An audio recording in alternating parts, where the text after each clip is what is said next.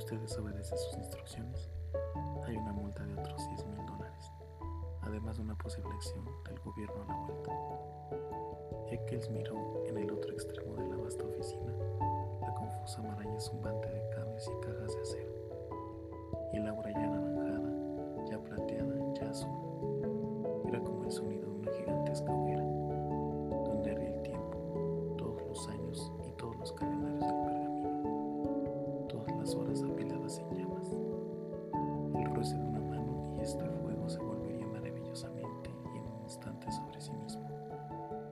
Eccles recordó las palabras de los anuncios en la carta, de las brasas y cenizas, del polvo y los viejos años, como doradas salamandras, saltarán los viejos años, los verdes años, rosas endulzarán el aire, las canas se volverán negro ébano, las arrugas desaparecerán, todo regresará volando a la semilla, irá de la muerte, retornará a sus principios, los soles se elevarán en los cielos occidentales y se pondrán en los orientales, en los orientes gloriosos.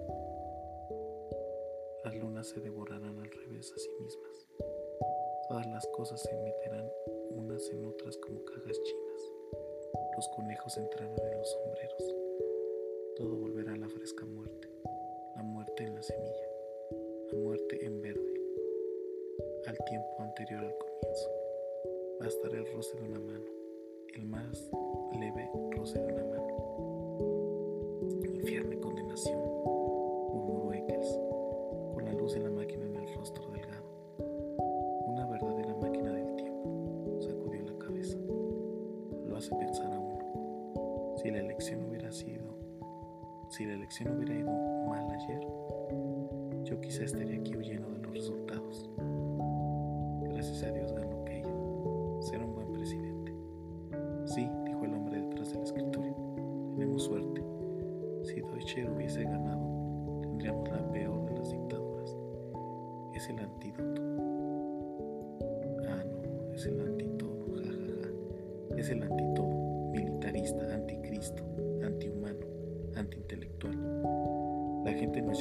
Ya sabe usted, bromeando, pero no enteramente. Decían que si Deutscher era presidente, querían ir a vivir a 1492. Por supuesto, no nos ocupamos de organizar evasiones, sino de safaris. De todos modos, el presidente es. Ahora su única preocupación es... Eccles terminó la frase, matar mi dinosaurio. Un Tyrannosaurus rex. El lagarto del trueno, el más terrible monstruo de la historia. Firme este permiso. Si le pasa algo, no somos responsables. Estos dinosaurios son voraces. Eccles se enrojeció enojado. ¿Trata de asustarme? Francamente sí. No queremos que vaya nadie que sienta pánico al primer tiro. El año pasado murieron seis jefes de safari y una docena de cazadores. Vamos a darle a usted la más extraordinaria emoción que un cazador pueda pretender. Lo enviaremos 60 millones de años atrás para que disfrute de la mayor y más emocionante cacería de todos los tiempos. Su cheque está todavía aquí, rómpalo. El señor Eccles miró el cheque largo rato. Se le retorcían los dedos. Buena suerte, dijo el hombre detrás del mostrador. El señor Travis está a su disposición. Cruzaron el salón silenciosamente, llevando los fusiles hacia la máquina, hacia el metal plateado y la luz rugiente. Primero un día y luego una noche, y luego un día y luego una noche, y luego día, noche, día, noche, noche, día, una semana, un mes, un año, una década, 2055, 2019, 1999, 1957, desaparecieron. La máquina rugió. Se pusieron los cascos de oxígeno y probaron los intercomunicadores. Ekel se balanceaba en el asiento amualdillado, con el rostro pálido y duro.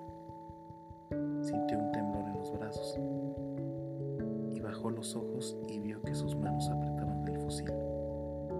Había otros cuatro hombres en la máquina. Travis, el jefe de Safari, su asistente, L'Esperance, y dos otros cazadores,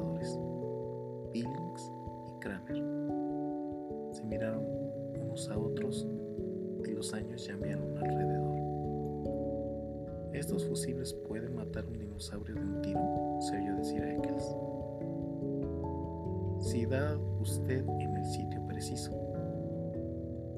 dijo Travis por la red del casco. Algunos dinosaurios tienen dos cerebros, uno en la cabeza, otro en la columna espinal. No les tiraremos a estos y tendremos más probabilidades. Aciérteles con los dos primeros tiros a los ojos si puede, cegándolo y luego dispara el cerebro. La máquina huyó. El tipo era una película que corría hacia atrás. Pasaron soles y luego diez mil millones de lunas. Dios santo, dijo Eccles, los cazadores de todos los tiempos nos envidiarían hoy. África al de esto parece Illinois. El sol se detuvo en el cielo. La niebla que había envuelto la máquina se desvaneció. Se encontraban en los viejos tiempos, tiempos muy viejos en verdad. Tres cazadores y dos jefes de safari con sus metálicos rifles azules en las rodillas. Cristo no ha nacido aún, dijo Travis. Moisés no ha subido a la montaña a hablar con Dios. Las pirámides están todavía en la tierra, esperando. Recuerde que Alejandro, Julio César, Napoleón, Hitler Los hombres se sintieron con movimientos de cabeza. Eso, señaló el señor Travis, es la jungla de 60 millones 2055 años antes del presidente Keir. Mostró un sendero de metal que se perdía en la vegetación salvaje sobre pantanos humeantes, entre palmeras y helechos gigantescos. Y eso, dijo, es el sendero instalado por Safari en el tiempo, para su provecho. Flota a 10 centímetros del suelo. No toca ni siquiera una brisna, una flor o un árbol. Es de metal antigravitatorio. El propósito del sendero es impedir que toque usted este mundo pasado del mundo. No se salga del sendero, repito, no se salga de él por ningún del sendero hay una multa y no tire contra ningún animal que nosotros no aprobemos. ¿Por qué? preguntó Eccles. Estaban en la antigua selva. Unos pájaros lejanos gritaban en el viento y había un olor de alquitrán y viejo mar salado hierbas húmedas y flores de color de sangre. No queremos cambiar el futuro. Este mundo del pasado no es el nuestro. Al gobierno no le gusta que estemos aquí. Tenemos que dar mucho dinero para conservar nuestras franquicias. Una máquina del tiempo es un asunto delicado. Podemos matar inadvertidamente un animal importante, un pájaro, un coleóptero, aún una flor, destruyendo así un eslabón importante de las especies. No me parece muy claro, dijo Eccles. Muy bien. Digamos que accidentalmente matamos aquí un ratón. Eso significa destruir las futuras familias de este individuo, ¿entiende? Entiendo. y todas las familias de las familias de ese individuo. Con un con solo un pisotón, usted primero mata uno, luego una docena, luego mil, un millón, un billón de posibles ratones. Bueno, ¿y eso qué? Inquirió Eccles. ¿Eso qué? gruñó suavemente Travis.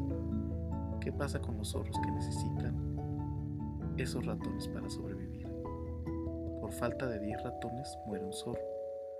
Por falta de 10 zorros, un león muere de hambre.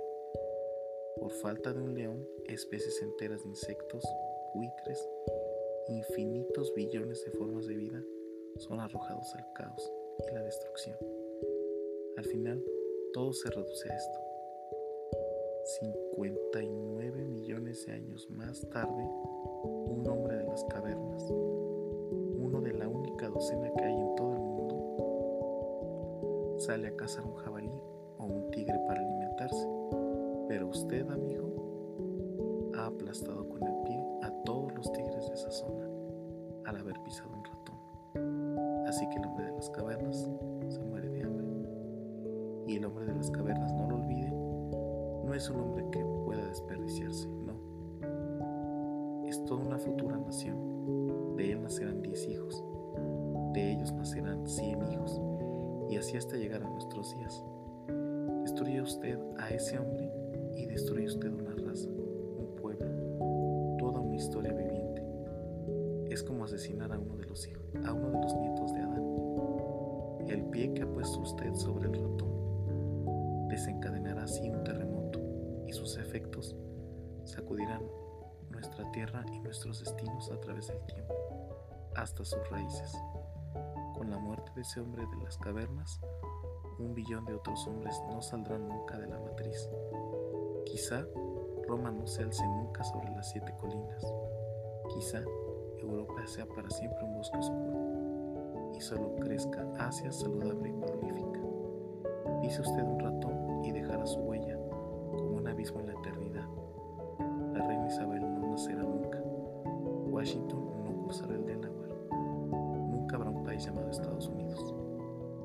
cuidado, no se salga del sendero. Nunca pise afuera. Ya veo, dijo Eccles. Ni siquiera debemos pisar la hierba. Correcto. Al aplastar ciertas plantas, quizás solo sumemos factores infinitesimales, pero un pequeño error aquí se multiplicará en 60 millones de años hasta alcanzar proporciones extraordinarias.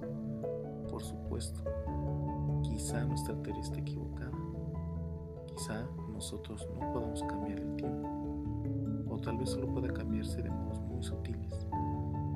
Quizá un ratón muerto aquí provoca un desequilibrio entre los insectos de allá, una desproporción en la población más tarde, una mala cosecha luego, una depresión, hambres colectivas y finalmente un cambio en la conducta social de alejados países.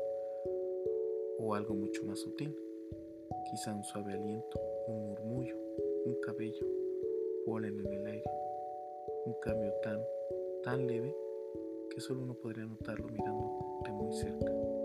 ¿Quién lo sabe? ¿Quién puede decir que realmente quién puede decir que realmente lo sabe? No nosotros. Nuestra teoría no es más que una hipótesis, pero mientras no sepamos con seguridad si nuestros viajes en el tiempo pueden terminar en un gran estruendo o en un imperceptible crujido, tenemos que tener. Esta máquina, este sendero, nuestros cuerpos y nuestras ropas han sido esterilizados. Como ustedes saben, antes del viaje, llevamos estos cascos de oxígeno para no introducir nuestras bacterias en una antigua atmósfera. ¿Cómo sabemos qué animales podemos matar? Están marcados con pintura roja, dijo Travis. Hoy, antes de nuestro viaje, enviamos aquí a La Esperanza con la máquina Vino esta era particular y siguió a ciertos animales para estudiarlos. Exactamente, dijo Travis. Los rastreó a lo largo de toda su existencia, observando cuáles vivían mucho tiempo, muy pocos. ¿Cuántas veces se acoplaban? Pocas. La vida es breve. Cuando encontraba a alguno que iba a morir aplastado por un árbol u otro que se ahogaba en un pozo de alquitrán, anotaba la hora exacta, el minuto y el segundo, le arrojaba una bomba de pintura que le manchaba de rojo el costado. No podemos equivocarnos. Luego midió nuestra llegada al pasado, de modo que no nos encontremos con el monstruo más de dos minutos antes de aquella muerte. De este modo, solo matamos animales sin futuro, que nunca volverán a acoplarse. ¿Comprende qué cuidadosos somos? Pero si ustedes vinieron esta mañana, dijo Eccles ansiosamente, deben haberse encontrado con nosotros, nuestro safari. ¿Qué ocurrió? ¿Tuvimos éxito? ¿Salimos todos vivos? Traves y la esperanza miraron. Eso hubiese sido una paradoja, habló la esperanza. El tiempo no permite esas confusiones. Un hombre que se encuentra consigo mismo. Cuando va a ocurrir algo parecido, el tiempo se hace a un lado, como un avión que cae en un pozo de aire. ¿Sintió usted ese salto de la máquina poco antes de nuestra llegada? Estábamos cruzándonos con nosotros mismos que volvíamos al futuro. No vimos nada. No hay modo de saber si esta expedición fue un éxito, si cazamos nuestro monstruo o si todos nosotros y usted, señor Eccles, salimos con vida. Eccles sonrió débilmente. Dejemos esto, dijo otra vez con brusquedad, todos de pie. Se prepararon a dejar la máquina. La jungla era alta y la jungla era ancha y la jungla era todo el mundo siempre para siempre. Sonidos como música y sonidos como lunas voladoras llenaban el aire. Los pterodáctilos que volaban con cavernosas alas grises. Murciélagos gigantes nacidos del delirio Eccles, guardando el equilibrio en el estrecho sendero, apuntó con su rifle bromeando. No haga eso, dijo Travis. No apunte ni siquiera en broma, maldita sea. Si se le dispara el arma, Ekel se enrojeció. ¿Dónde está nuestro tiranosaurus? La Esperanza miró su reloj de pulsera. Adelante. Nos cruzaremos con él, con él dentro de 60 segundos. Busque la pintura roja, por Cristo. No dispare hasta que se lo digamos. Quédese en el sendero. Quédese en el sendero. Se adelantaron en el viento de la mañana. Qué raro, murmuró. Allá adelante, a 60 millones de años, ha pasado el día de elección. Kate es presidente, todos celebran. Y aquí, ellos no existen aún. Las cosas que nos preocuparon nacieron ni fueron pensadas aún. Levanten todos el seguro. Todos, ordenó Travis. Usted dispare primero Eccles, luego Billings, luego Kramer cazado tigres, jabalíes, búfalos, elefantes. Pero Jesús, esto es caza, comentó Eccles. Tiemblo como un niño. Ah, dijo Travis. Todos se detuvieron. Travis alzó una mano. Ahí, delante, susurró. En la niebla, ahí está su Alteza Real. La jungla era ancha y llena de gorjeos, crujidos, murmullos y suspiros. De pronto todo cesó, como si alguien hubiese cerrado una puerta. Silencio. El ruido de un trueno. De la niebla a 100 metros de distancia salió el Tyrannosaurus Rex. Jesucristo, murmuró Eccles. Venía grandes trancos sobre las patas, aceitadas y elásticas. Se alzaba 10 metros por encima de los árboles, un gran dios del mal, apretando sus delicadas garras de relojero contra el oleoso pecho de reptil. Cada parte inferior era un pistón, 500 kilos de huesos blancos hundidos en gruesas cuerdas de músculos, encerrados en una vaina de piel centellante y áspera, como la cota de malla de un guerrero terrible. Cada muslo era una tonelada de carne, marfil y acero, y de la gran caja de aire del torso colgaban dos brazos delicados, brazos con manos que podían alzar y examinar a los hombres como juguetes, mientras el cuello de serpiente se retorcía sobre sí mismo y la cabeza, una tonelada de piedra esculpida que se alzaba fácilmente hacia el cielo. En la boca entreabierta asomaba una cerca de dientes como dagas. Los ojos giraban en las órbitas, ojos vacíos que nada expresaban excepto hambre. Cerraba la boca en una mueca de muerte. Corría y los huesos de la pelvis hacían a un lado árboles y arbustos, y los pies se hundían en la tierra dejando huellas de 15 centímetros de profundidad. Corría como si dicen unos deslizantes pasos de baile, demasiado erecto y en equilibrio para sus 10 toneladas. Entró fatigosamente en el área de sol, y sus hermosas manos de reptil tantearon el aire. Dios mío, dijo Eccles. Torció la boca. Puede incorporarse y alcanzar la luna. Travis sacudió bruscamente la cabeza. Todavía no nos vio. No es posible matarlos. No es posible matarlo. Eccles emitió con serenidad este veredicto como si fuese indiscutible. Había visto la evidencia y esta era su razonada opinión. El arma en sus manos parecía un rifle de aire comprimido. Hemos sido unos locos. Esto es imposible. Cállese, sisió Travis. Una pesadilla. Dé media vuelta, ordenó Travis. Vaya tranquilamente hasta la máquina. Le devolveremos la mitad del dinero. No imaginé que fuera tan grande, dijo Eccles. Calculé mal. Eso es todo, y ahora quiero irme. Nos vio. Ahí está la pintura roja en el pecho. El lagarto del trueno se incorporó. Su armadura brilló como mil monedas verdes. Las monedas, embarradas, humeaban en el barro se movían diminutos insectos, de modo que todo el cuerpo parecía retorcerse y ondular, aun cuando el monstruo mismo no se moviera. El monstruo resopló. Un hedor de sangre cruda cruzó la jungla. Sáqueme de aquí, pidió Eccles. Nunca fue como esta vez. Siempre supe que saldría vivo. Tuve buenos guías, buenos safaris y protección. Esta vez me he equivocado. Me he encontrado con la horma de mi zapato y lo admito. Esto es demasiado para mí. No corra, dijo la esperanza. Vuélvase, ocúltese en la máquina. Sí. Eccles pareció parecía aturdido. Se miró los pies como si tratara de moverlos. Lanzó un gruñido de desesperanza. Eccles. Eccles dio unos pocos pasos, parpadeando, arrastrando los pies. Por ahí no. El monstruo, al advertir un movimiento, se lanzó hacia adelante terrible. En cuatro segundos cubrió 100 metros. Los rifles se alzaron y llamearon.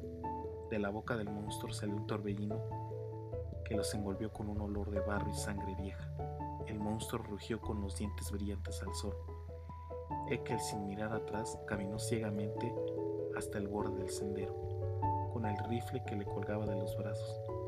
Salió del sendero y caminó y caminó por la los pies se le hundieron en un musgo verde. Lo llevaban las piernas y se sintió solo y alejado de lo que ocurría atrás. Los rifles dispararon otra vez. El ruido se perdió en chillidos y truenos. La gran palanca de la cola del reptil se alzó sacudiéndose. Los árboles estallaron en nubes de hojas y ramas. El monstruo retorció sus manos de joyero y las bajó como para acariciar a los hombres, para partirlos en dos aplastarlos como cerezas, meterlos entre los dientes y en la rugiente garganta. Sus ojos de canto rodado bajaron a la altura de los hombres, que vieron sus propias imágenes. Dispararon sus armas contra las pestañas metálicas y los brillantes iris negros, como un ídolo de piedra, como el desprendimiento de una montaña. El tiranosaurus cayó. Con un trueno, se abrazó a unos árboles, los arrastró en su caída, torció y quebró el sendero de metal. Los hombres retrocedieron alejándose. El cuerpo golpeó el suelo, diez toneladas de carne fría y piedra. Los rifles dispararon. El monstruo azotó el aire con su cola acorazada, retorció sus mandíbulas de serpiente y ya no se movió. Una fuente de sangre le brotó de la parte, adentro, estalló un saco de fluidos. Unas bocanadas nauseabundas empaparon a los cazadores. Los hombres se quedaron mirándolo, rojos y resplandecientes el trueno se apagó. La jungla estaba en silencio. Luego de la tormenta, una gran paz.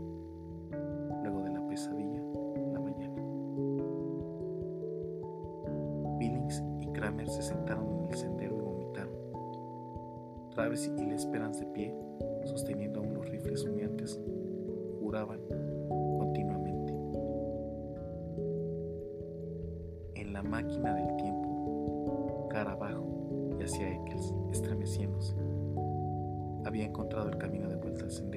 había subido la máquina. Travis se acercó, lanzó una ojeada a Eccles, sacó unos trozos de algodón de una caja metálica y volvió junto a los otros, sentados en el sendero. Límpiense. Limpiaron la sangre de los cascos. El monstruo yacía como una loma de carne sólida. En su interior, uno podía oír los suspiros y murmullos a medida que morían las más lejanas los órganos dejaban de funcionar y los líquidos corrían un último instante de un receptáculo a una cavidad, a una glándula, y todo se cerraba para siempre. Era como estar junto a una locomotora estropeada o a una excavadora de vapor en el momento en que se abren las válvulas o se las cierra herméticamente. Los huesos crujían. La propia carne perdió el equilibrio. Cayó como peso muerto sobre los delicados antebrazos quebrándolos.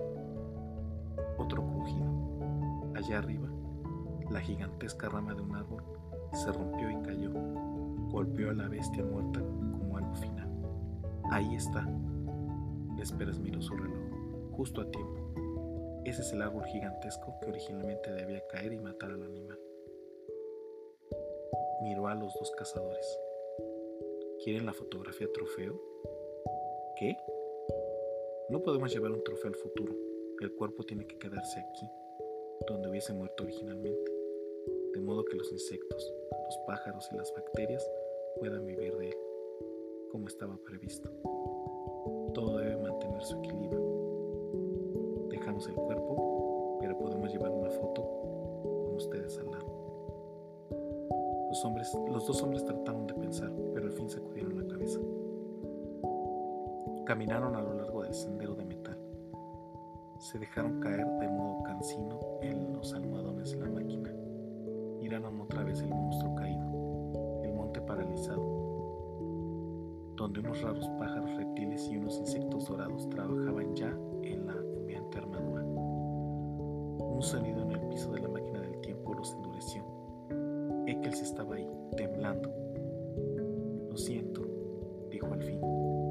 Levántese, gritó Travis. Eccles se levantó. Vaya por ese sendero solo, agregó Travis, apuntando con el rifle. Usted no volverá a la máquina, lo dejaremos aquí. La Esperanza tomó a Travis por el brazo. Espera, no te metas en esto. Travis se sacudió, apartando la mano. Este hijo de perra casi nos mata. Pero eso no es bastante. Diablos, no. Sus zapatos, míralos. Salió del sendero. Dios mío, estamos arruinados. Cristo sabe qué multa nos pondrá. Decenas de miles de dólares. Garantizamos que nadie dejará el sendero. Y él lo dejó. Oh, condenado tonto. Tendré que informar al gobierno. Pueden hasta quitarnos la licencia. Dios sabe lo que le ha hecho Dios sabe lo que le ha hecho el tiempo a la historia. Cálmate, solo piensa un poco de barro. ¿Cómo podemos saberlo? gritó Travis. No sabemos nada. Es un condenado misterio. Fuera de aquí, Eccles. Eccles buscó en su chaqueta. Pagaré cualquier cosa, cien mil dólares. Travis miró enojado la libreta de cheques de Eccles y escupió. Vaya allí. El monstruo está junto al sendero. Métale los brazos hasta los codos en la boca y vuelva. Eso no tiene sentido. El monstruo estaba muerto, cobarde bastardo. El monstruo está muerto, cobarde bastardo. Las balas, no podemos dejar aquí las balas. No pertenecen al pasado. Pueden cambiar algo. Tome mi cuchillo, extráigalas.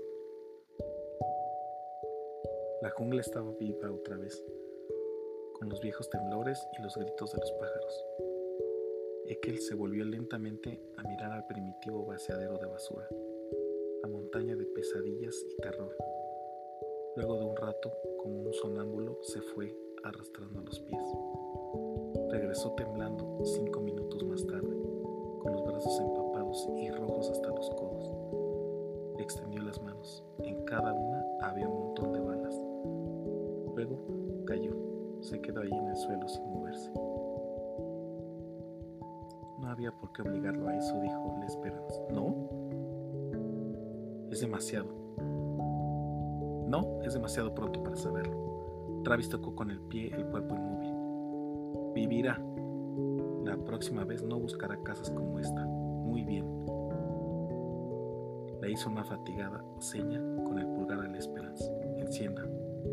Volvamos a casa.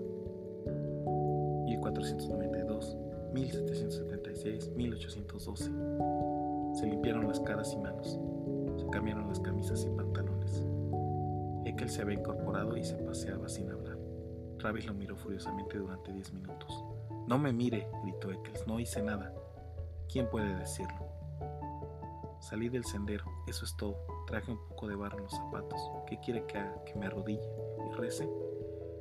Quizá lo necesitemos. Se lo advierto, Eccles. Todavía puedo matarlo. Tengo listo el fusil. Soy inocente, no he hecho nada. 1999, 2000, 2055. La máquina se detuvo. Afuera, dijo Travis. El cuarto estaba como lo habían dejado, pero no de modo tan preciso mismo hombre estaba sentado detrás del mismo escritorio, pero no exactamente el mismo hombre detrás del mismo escritorio. Travis miró alrededor con rapidez. ¿Todo bien aquí? estalló. Muy bien, bienvenidos. Travis no se sintió tranquilo. Parecía estudiar hasta los átomos del aire, el modo como entraba la luz del sol por la única ventana alta. Muy bien, Mikkels, puede salir, no vuelva nunca. Eccles no se movió. ¿No me ha oído? dijo Travis. ¿Qué mira? Eccles olía el aire y había algo en el aire, una sustancia química tan sutil, tan leve que solo el débil grito de sus sentidos subliminales le advertía que estaba ahí.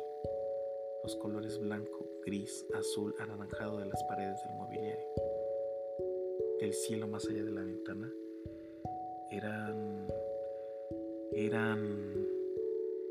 y había una sensación. Se estremeció, le temblaron las manos. Se quedó oliendo aquel elemento raro con todos los poros del cuerpo. En alguna parte alguien debía de estar tocando uno de esos silbatos que solo pueden oír los perros.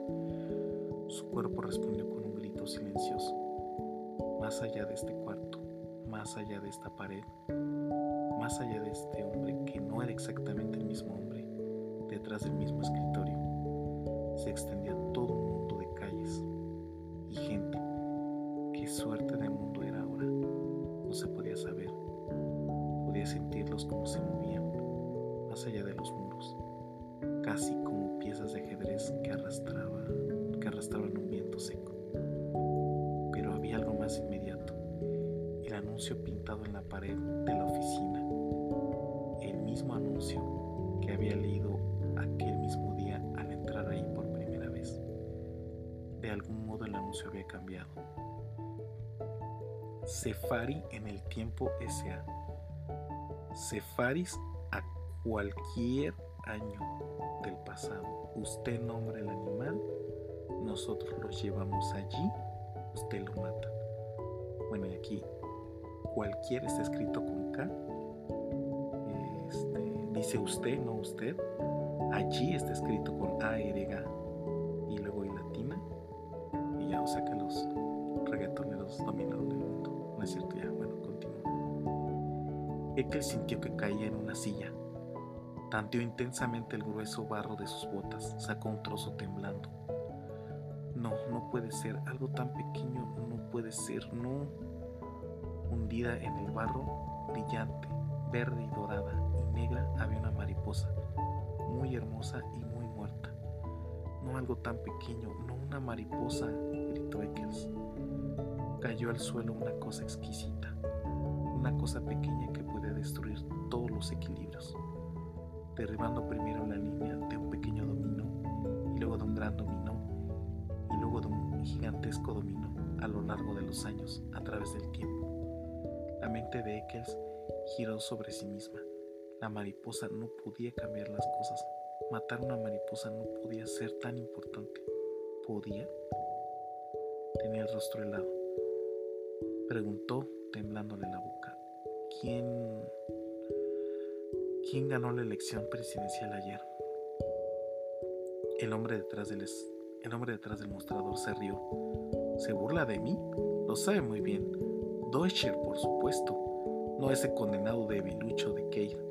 Tenemos un hombre fuerte ahora, un hombre de agallas. Sí, señor. El oficial cayó. ¿Qué pasa? Eccles gimió, cayó de rodillas, recogió la mariposa dorada con dedos temblorosos.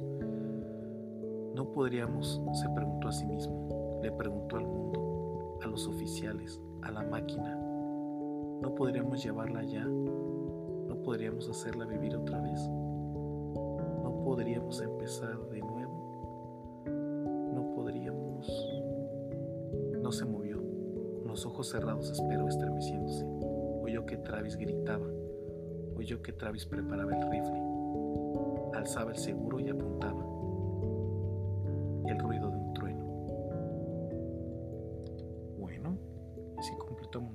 de cuento. Ojalá y te guste y te ayude a dormir y todo eso.